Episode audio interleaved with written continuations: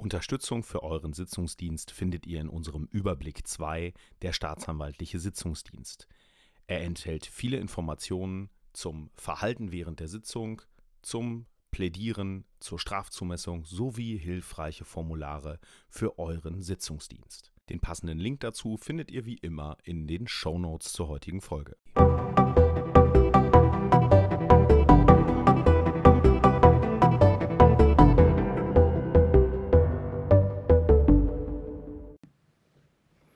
Hallo und herzlich willkommen zu einer weiteren und neuen Folge Die Juraflüsterer, dem Jura-Podcast von Alpmann Schmidt. Mein Name ist Christian Sommer, ich bin Dozent und Rechtsanwalt in der Hauptstelle von Altmann Schmidt in Münster und geschäftsführender Gesellschafter und sitze heute ein erneutes Mal mit Shirin Brüning hier. Hallo zusammen. Die ja auch beim letzten Mal schon mein Gast, meine Gästin oder wie auch immer war äh, als es um die Frage ging, was, wie läuft eigentlich Referendariat ab und was erwartet mich da. Ja, und wir sind im Gespräch ja unter anderem auf die Staatsanwaltschaft zu sprechen gekommen und haben dann gesagt, ja, eigentlich ist das ja nochmal ein Thema wert. Denn ich glaube, wenn ich das richtig mitgenommen habe von unserem Nachgespräch beim letzten Mal, ist das die Station, die am meisten Angst verursacht. Ja, also ich denke auch. Erstmal freue ich mich natürlich, hier wieder Interviewpartnerin sein zu dürfen. Und das höre ich auf jeden Fall auch doch am meisten, dass gerade da, wo ein ja auch doch einiges erwartet, die Angst einfach am höchsten ist, obwohl am Ende dabei oft rauskommt, dass es doch einem auch sehr viel Spaß gemacht hat. Genau, denn ich glaube gerade diese Staatsanwaltsstation, wenn es dann zu einer kommt, es gibt auch einige Bundesländer, die auf eine, auf eine strafgerichtliche Station setzen, da ist es nicht so viel, aber das ist, glaube ich, die erste Station im Referendariat, wo man wirklich mal alleine auf die Allgemeinheit ja. losgelassen wird. Ja, in der Zivilstation, ich hatte es in der letzten Folge gesagt, sitzt man dann halt neben der Ausbilderin oder dem Ausbilder mal auf der Richterbank und schreibt auch mal einen Urteilsentwurf. Ja, aber dass man so wirklich mal hart an der Bürgerin oder am Bürger wäre, das passiert in den Stationen selten, außer es ist mal ein einfach gelagerter Fall, wo eine Zeugenvernehmung geht. Mhm.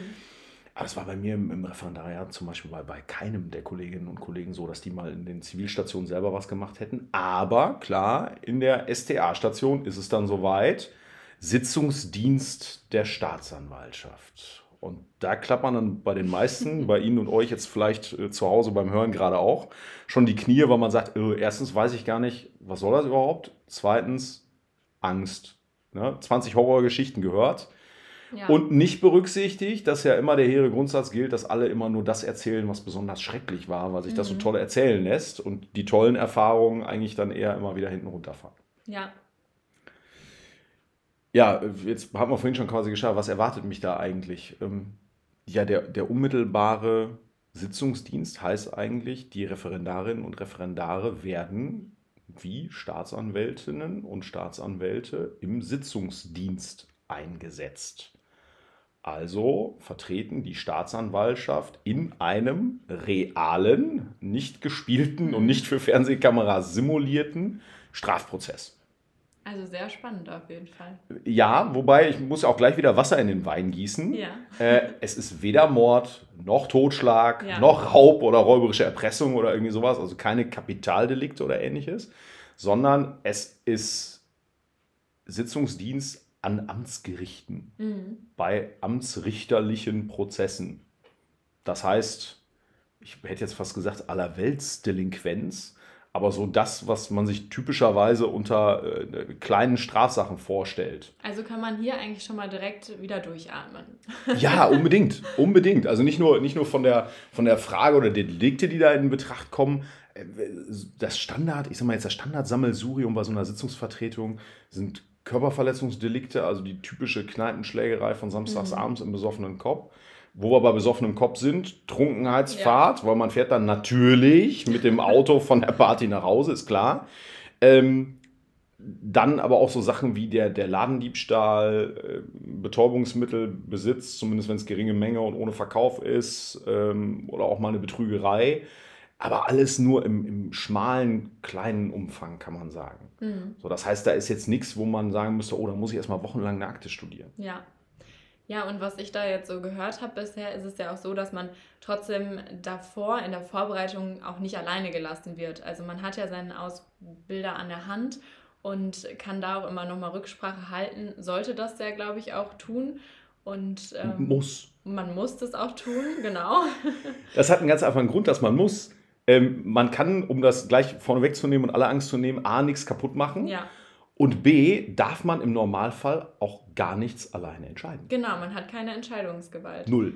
Der Richter oder die Richterin sitzt ja immer noch vorne. Also erstens, erstens das, ne? wenn Sie Ja. jetzt einer, fangen wir vielleicht mit dem Irrglauben Ja. mal an, ist ganz gut. Ja, ähm, dass die meisten jetzt sagen, oh Gott, ich möchte da gar nicht hingehen und irgendwas beantragen. Hinterher kommt der in den Knast, weil ich was falsch gemacht habe. Um jetzt mal die, ganz große Horrorgeschichte an die Wand zu malen.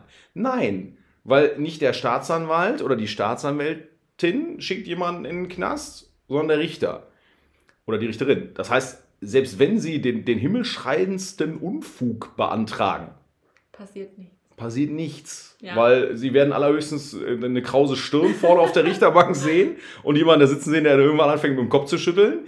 Das heißt, die Richterin, der Richter macht da schon sein eigenes Ding. Und die sind Ja. die Entscheidungsinstanz hinterher, sodass man da schon mal gar nichts kaputt machen kann. Ja, Aber mit nichts entscheiden dürfen, meinte ich eigentlich noch was anderes. Mhm. Es gibt ja auch Verfahrenssituationen, wo man dann nach den ersten Zeugenvernehmungen zu dem Ergebnis kommt, das Verfahren hätte eigentlich so gar nicht stattfinden dürfen und am besten Mhm. tut man dran, das einzustellen.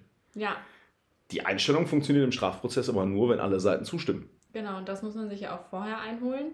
Genau. Und Äh, hat da quasi auch dann nochmal die Absicherung. genau. Und wenn Sie es vorher nicht haben, dann müssen Sie es in der Sitzung machen. Ja, Ne, Aber jetzt sind wir schon bei einem Detailfall. Fangen wir Ja. vielleicht mal ganz vorne an. Wie, wie, wie kommt es dann überhaupt zum Sitzungsdienst, was die Vorbereitung anbelangt? Sie sagten gerade ähm, oder haben gerade unterstellt, dass es eine Vorbesprechung gäbe. Die gibt es natürlich. ja, Das heißt, den einzelnen Referendarinnen und Referendaren wird halt dann ein Sitzungstermin zugewiesen mhm. und welche Akten an dem Termin dann verhandelt werden, welche Sachen, das steht ja schon vor Wochen, Wochen im Voraus fest. So, man erhält also dann neben der manchmal mehr, manchmal weniger gut in Schuss gehaltenen Robe, Ja. die man ja selber nicht hat, ähm, die man sich dann da ausleihen darf, auch einen Stapel sogenannte Handakten, Mhm. das im Prinzip ein Kurzauszug aus der Ermittlungsakte ist. Mhm. Das ist nämlich der erste Irrglaube. Die Ermittlungsakte zu dem Verfahren, was Sie verhandeln, haben Sie gar nicht. Mhm. Denn die hat das Gericht. Es gibt ja nur eine.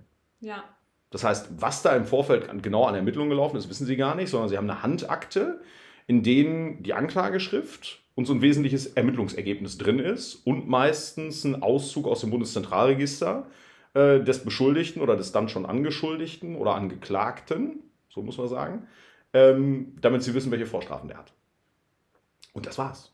ja, So, und die lesen sie vorher durch und dann wird aber mit der Ausbilderin und mit dem Ausbilder vorbesprochen, was beantragt werden soll. ja, Denn das ist ja was, wo Sie als Referendarin, ich bleibe jetzt mal bei der weiblichen Form, weil Sie gerade vor Ja. mir sitzen, das ist einfacher, ähm, wo Sie ja als Referendarin überhaupt keine Ahnung haben, wie hoch so ein Strafmaß jetzt sein soll. ja, Im Gesetz steht immer Geldstrafe oder Freiheitsstrafe bis zu. Wann schlägt das eigentlich um? Wie viele Tagessätze sind Tat Ja. und Schuld angemessen? Wo fange ich an? Weiß ich nicht. Sondern das ist eben Teil der Ausbildung, dass man dann halt vorher mit dem, mit dem Ausbilder, der Ausbilderin zusammensitzt und halt sagt, sollte sich der Anklagevorwurf, so wie in der Anklageschrift niedergeschrieben, bestätigen, was sollte man dann beantragen? So und so viele Tagessätze in der und der Höhe. Mhm. Deswegen nehmen auch viele dann den Taschenrechner ja mit. Genau, weil nämlich meistens erst in der Sitzung geklärt wird, wie viel der Angeklagte oder die Angeklagte verdient Ja, und sich daran ja die Tagessatzhöhe bemisst. Deswegen nehmen viele Ja. einen Taschenrechner mit. Das ist genau richtig. Aber das gehört eben zur Vorbereitung. Zur Vorbereitung gehört ein Stück weit auch, dass man sich vielleicht vorher mal ein paar Notizzettel dabei legt, weil ähm, man wird ja die Zeugenaussagen nicht aufnehmen können, sondern wird ja daraus dann ableiten können, was Mhm. man denn da macht. Ähm, und erstellt sich vielleicht auch vorher schon eine, so eine Art Formular, wenn nicht in der Handakte eins drin ist, weil man natürlich immer zur Akte auch ein, ein Kurzprotokoll abgeben muss, was am Ende dabei rausgekommen ist. ja, Und das müssen Sie selber anfertigen. Aber jetzt sind wir schon beim Ende. ja. Also nochmal, Vorbesprechung und Handakten und Robenentgegennahme inklusive Termin und Gericht, bei dem man ist. ja, So, dann fährt man da morgens hin. So, Vorbereitung, einen Fall haben wir vergessen. Für die Damen äh, geziemt sich eine etwas feinere Garderobe, also ein, ein anthrazitfarbener oder schwarzfarbener Hosenanzug tut nicht weh. Ähm, gerne auch mit einer weißen Bluse und vielleicht einem Einstecktuch drunter. Für die Herren der Schöpfung heißt das dunkler Anzug, weißes Hemd, weiße Krawatte. Plus Robe drüber, aber die wird gestellt. So, dann komme ich da morgens an, sollte vielleicht für irgendwelche ganz ungewöhnlichen Fälle nochmal meine zwei Strafrechtskommentare eingepackt haben, also StGB und StPO. Man weiß ja nie, was passiert. Und dann bin ich eigentlich gut ausgestattet, dann fahre ich dahin. Ja. So. Und dann äh, finde ich meinen Sitzungssaal, im Zweifelsfall durch Nachfrage in der Wachtmeisterei, wo ich denn hin muss. Und kriege dann meistens die Seite, äh, kann man sich auch schon mal gut merken, was eigentlich eine feine Aktion ist. Der Staatsanwalt sitzt immer mit dem Rücken zum Fenster. Mhm. Damit das Licht auf den Angeklagten scheine. Ja, auch so, ein- so ein schöner alter Move. In, in vielen Sitzungssälen ist das immer noch so. Wenn es kein Ja. Fenster gibt, dann ist es mal anders, Ja. klar. Ähm, man kann aber gerne bei dem, bei dem Vorsitzenden vorher fragen, wo man denn dann zu sitzen hat. Ähm, sowieso mit dem Ausbilder, der Ausbilderin einmal abklären, soll man sich vorher bei dem Richter, der Richterin Mhm. Vorstellen, ja. dass man heute da ist oder geht man direkt in den Sitzungssaal. Das wissen die aber, weil die ja ihre. Richterschaft vor. Ort letztlich kennen.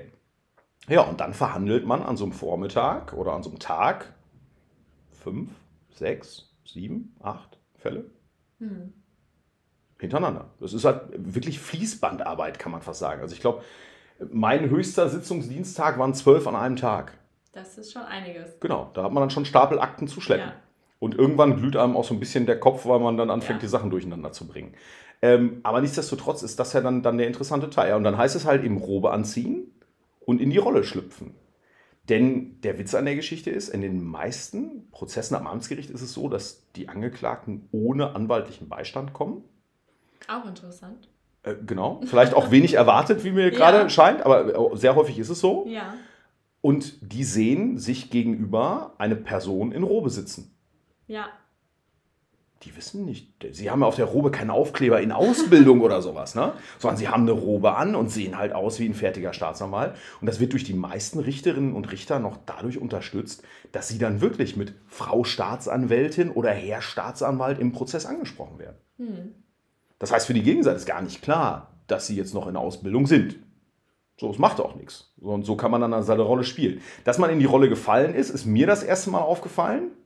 Haben wir gerade schon gesagt, in bestimmten Situationen, kommen wir gleich nochmal eben zu, muss man halt auch mal nachfragen. Mhm. Und ich bin dann irgendwann aus dem Sitzungssaal rausgegangen und nach dem dritten Mal rausgehen war mir zu blöd, jedes Mal die Robe auszuziehen. Also habe ich die Robe angelassen und bin über den Flur gelaufen und jeder, der mir entgegenkam, guten Morgen, guten Morgen, guten Morgen. Und ich habe irgendwann gedacht, sag mal, steht der Präsident des Amtsgerichts hinter mir oder was ist da los? Nein, um aber zu sehen, ja, das waren Bürgerinnen und Bürger, die gesagt, oh, ein Robenträger. Oh, Man wird dann so wahrgenommen. Total, Ja. total. Aber das ist aber auch der Punkt, wenn, wenn man das reflektiert, weiß man halt auch das erste Mal, guck mal, ich bin jetzt auch ein, ein Stück weiter, als nur noch äh, Studentin, Student an der Uni zu sein, sondern jetzt wird Jura live gemacht und ich bin wirklich dabei. Und ein Teil davon. Ein Teil davon. Und das Ja. finde ich eine, eine super starke Erfahrung. Zumal, wenn man halt ein Glück mit der Ausbildung oder dem Ausbilder hat und, und einem dann schon so ein bisschen, ich sag mal jetzt in Anführungszeichen, Leine gegeben wird, dass man gewisse Sachen auch Mhm. alleine machen kann, dann wird es natürlich noch interessanter. Auf jeden Fall. So, aber dann sind wir vielleicht bei der Konstellation, was mache ich jetzt in der Sitzung? Stellt sich heraus, der Anklagevorwurf stimmt nicht. Dann wird das Gericht irgendwann fragen, hm, wollen wir das Verfahren nicht einstellen? Mhm. So, jetzt sind wir wieder da, wo wir vorhin waren. Sie als Referendarin dürfen nichts allein Ja. entscheiden. So, das heißt, Sie müssen dann die Vorsitzende, den Vorsitzenden angucken und sagen, können wir vielleicht die Sitzung mal eben für fünf Ja. Minuten unterbrechen? Ich habe auch schon gehört, es ist dann auch irgendwie, dass man sagt, der Staatsanwalt oder die Staatsanwältin muss mal eben telefonieren oder Genau. sowas. Ist So. so ein Da, Spruch, der genau, und das ist, nämlich, das ist nämlich genau das, was passieren muss. Sie werden neben den Handakten und der Robe auch eine Handynummer kriegen. Mhm. Denn die Staatsanwaltschaft hat einen Eildienst.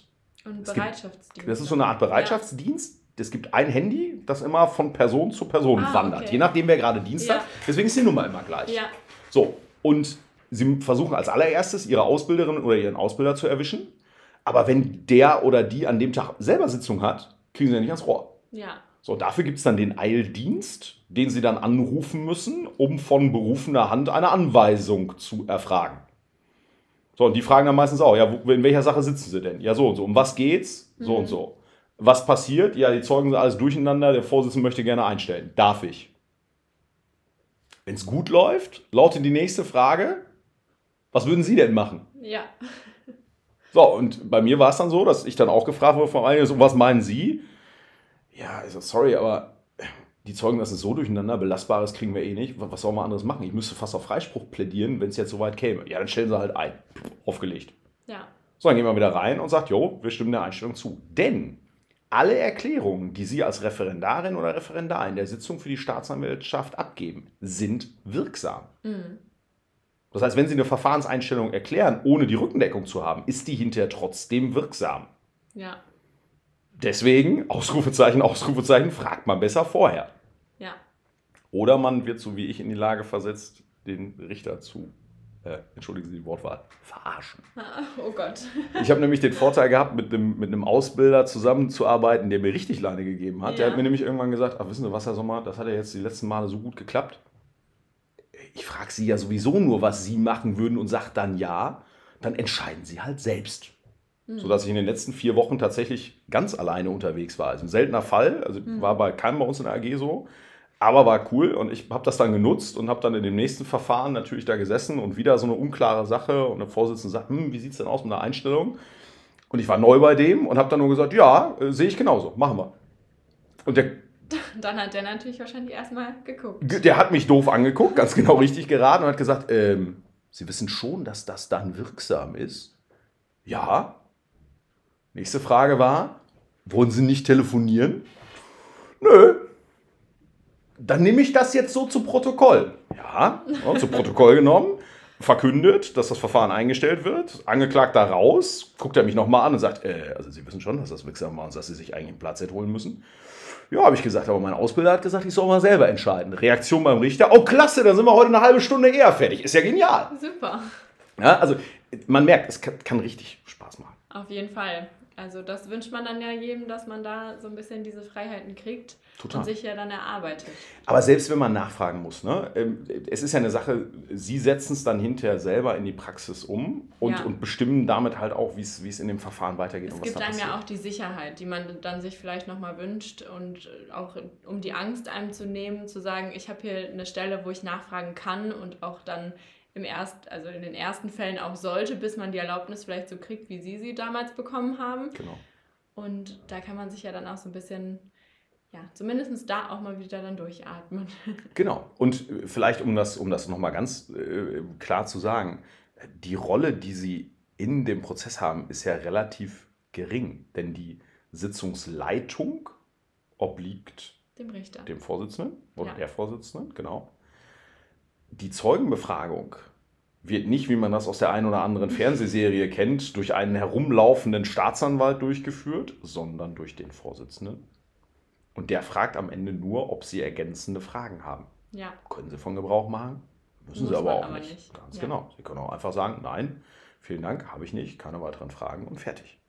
So, das heißt, die, die Rolle ist, wenn man mal ehrlich ist, relativ gering. Sie lesen die Anklageschrift vor und dann wird der restliche Verfahrensablauf durch den Vorsitzenden bestimmt. Fertig. Die Aufgabe, wo die meisten richtig Schiss vorhaben, ist, und da kommen sie am Ende nicht drum rum, wenn die Zeugenvernehmungen durch sind, müssen sie plädieren. Ja. Das heißt, man verlangt von ihnen ein in freier Rede gehaltenes Plädoyer, in dem sie dann den, den Verfahrensablauf aus ihrer Sicht zusammenfassen. Sind wir mal ehrlich, äh, so viel Arbeit ist es nicht, weil was werden sie im Normalfall haben? Ein oder zwei Zeugen. Mhm. Wo sie dann zusammenfassen, was der Zeuge gesagt hat und würdigen, ob sie dem Zeugen glauben oder nicht. Oder wenn es widersprüchlich war, welchem Zeugen äh, sie glauben und welchem nicht und warum. Und kommen dann dazu, halt zu sagen, ja, ich beantrage Verurteilung und beantrage ein Strafmaß. Das sie ja dann im Vorfeld mit ihrer Ausbilderin, ihrem Ausbilder festgelegt haben. Ja. Das müssen sie auch nichts aus den Fingern saugen. Und dann ist es fertig. Ähm, das ist nicht so, dass sie da jetzt zwei Stunden plädieren würden, um Gottes Willen sondern das ist eine Sache, die dauert, keine Ahnung, 60 bis 120 Sekunden. Aber das ist das, aus freier Rede mal eben aufstehen, was zusammenfassen, wo die meisten Angst vor haben. Aber jetzt mal ganz im Ernst. Da kann man auch vorher üben. Ich wollte gerade sagen, also man kann sich ja als erstes auch die Hauptverhandlung anschauen. Bei anderen, wie machen es die erfahrenen Staatsanwälte und Staatsanwältinnen? Und dann ja wirklich auch, sei es vielleicht mit anderen in der AG zusammen oder nach der AG, sich mal hinzusetzen und das einfach mal vorzutragen und ich glaube, da macht auch wieder Übung den Meister. Wenn man das auch dann vielleicht zwei, dreimal gemacht hat, dann ist das schon gar nicht mehr so schlimm.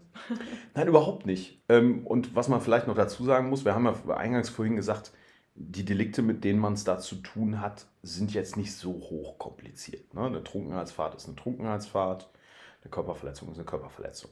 Was man aber merkt, dass Praxis halt ganz anders funktioniert als Theorie. Den meisten ist ja Strafrecht oder haben so ein ambivalentes Verhältnis zum Strafrecht. Weil sie nämlich auf der einen Seite sagen, boah, interessante Fälle, mhm. aber auf der anderen Seite sagen, boah, so viel Streiterei für so wenig Paragraphen, warum eigentlich? Mhm. Ne? Sieben verschiedene Meinungen zum Erlaubnistatbestandsirrtum. Herzlichen Glückwunsch. Und die sieben verschiedenen Meinungen braucht man im Plädoyer ja nicht erwähnen. Nee, mal so gar nicht. Das ist nämlich der Punkt.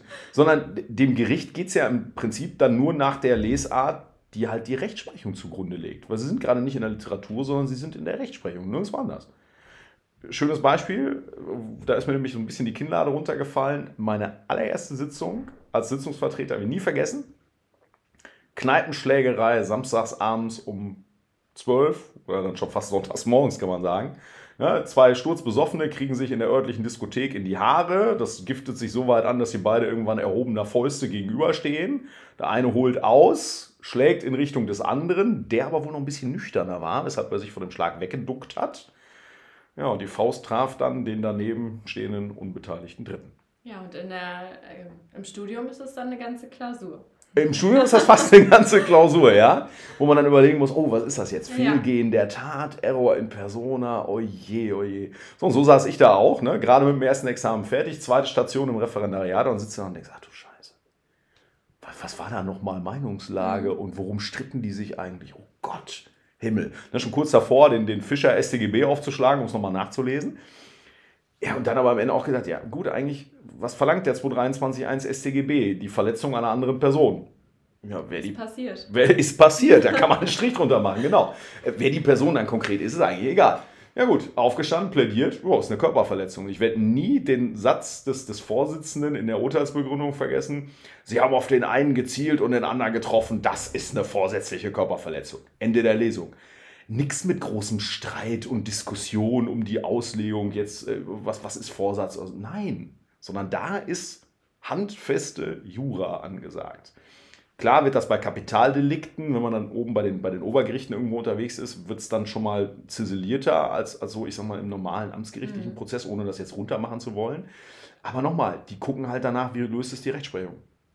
Ja. Und da merkt man halt, wie sehr man dann vielleicht Strafrecht doch aus dem Elfenbeinturm im Studium betrachtet hat, weil man da halt auch gerade in der, in der Erstexamensklausur ja alle, was weiß ich, wie viele Meinungen dann runterrasseln muss und das die eigentliche Leistung ist.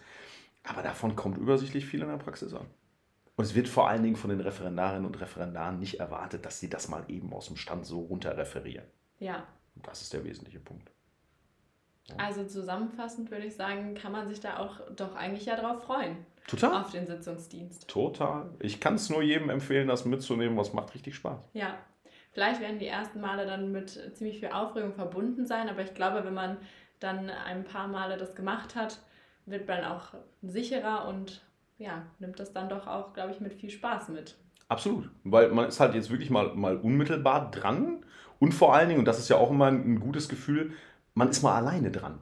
Ja. Ne, man hat nicht immer den Aufpasser, aka Ausbilder oder so daneben sitzen, der einem direkt über die Finger guckt, sondern man ist halt alleine unterwegs und hat dann auch relativ zeitig das Gefühl, da alleine was bewegen zu können. Und das ist schon nicht schlecht.